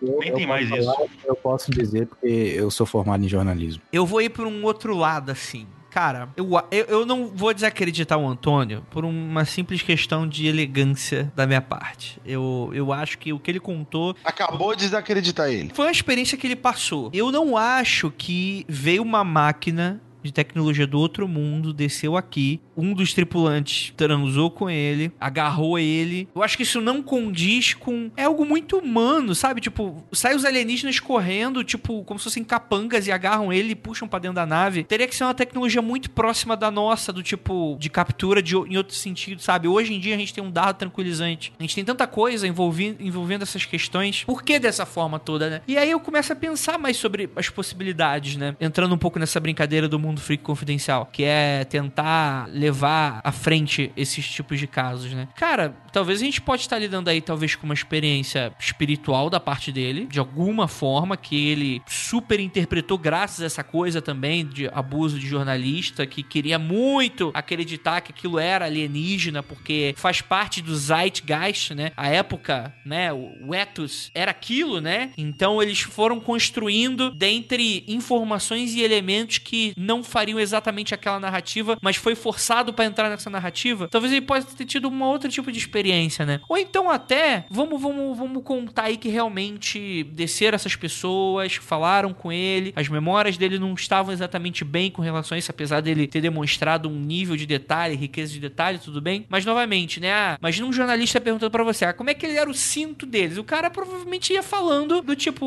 o que ele não sabia, a mente dele construiu, sabe? O que é, a nossa mente faz a todo momento, né? Né? Nossa memória é contexto sempre. Ah, era, sei lá, cinza, mas às vezes nem, nem sabia se tinha cinto ou não, né? Mas foi levado a acreditar. Mas mesmo se for realmente uma, uma, uma experiência alienígena de outro mundo, física, talvez a gente possa levar em conta aí algumas outras coisas, né? Algum tipo de força psíquica que altere ou a memória dele ou a forma da experiência em si, né? Do tipo, ele subiu na nave, a nave era familiar a ele de alguma forma, tinha alguns objetos tipo uma mesa, porque aquilo era confortável para a imagem dele. Talvez essa experiência com alienígena fosse uma memória implantada, talvez de alguma forma, do tipo, fizemos experiência genética com você, vamos te dar essa memória só para você achar que foi mais legal do que realmente foi. O gás na sala, o próprio Antônio ele fala que especulando muito sobre essa coisa da ciência e de ufologia, e fala, ah, talvez o gás seja porque como eles usavam trajes, talvez eles venham de algum planeta ou região que eles não respirem o nosso ar, então eles precisam de uma outra atmosfera. Então aquele gás para permitir alguém fora do traje, como a menina, teve aquele gás ali que fez ele passar mal de alguma forma. Apesar de eu achar um pouco contraproducente, talvez existisse uma forma melhor de fazer tudo aquilo. Enfim, eu gosto muito desse caso porque, diferente de outros, ele não é alguém que tá querendo ganhar algo com relação a isso. Pelo contrário, acho que ele só tem a perder. A gente tá falando de década de 50, 60, interior de Minas. O cara poderia ter virado a chacota de uma cidade pequena e ele não foi uma aposta para ele, ah, vou, talvez eu vire, mas talvez eu ganhe muito dinheiro com o livro. Não foi isso que aconteceu. Depois ele se formou como advogado e viveu a vida dele tranquilamente como qualquer outro cidadão, né? Então é isso. É muito difícil especular sobre tão poucos dados, né? Sobre tanta falta de evidência física, né?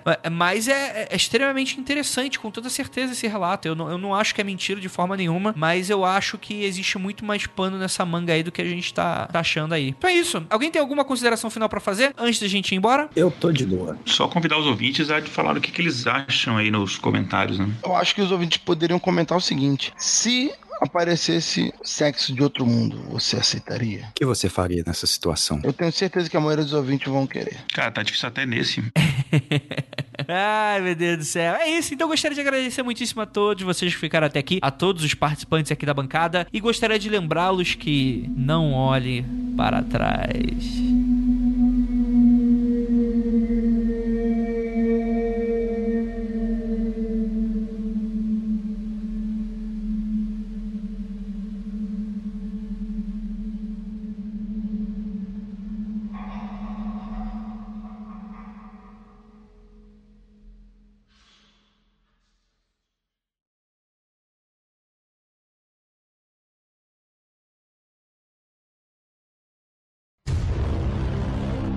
Camisinha de Vênus, né, cara? É que vem o nome.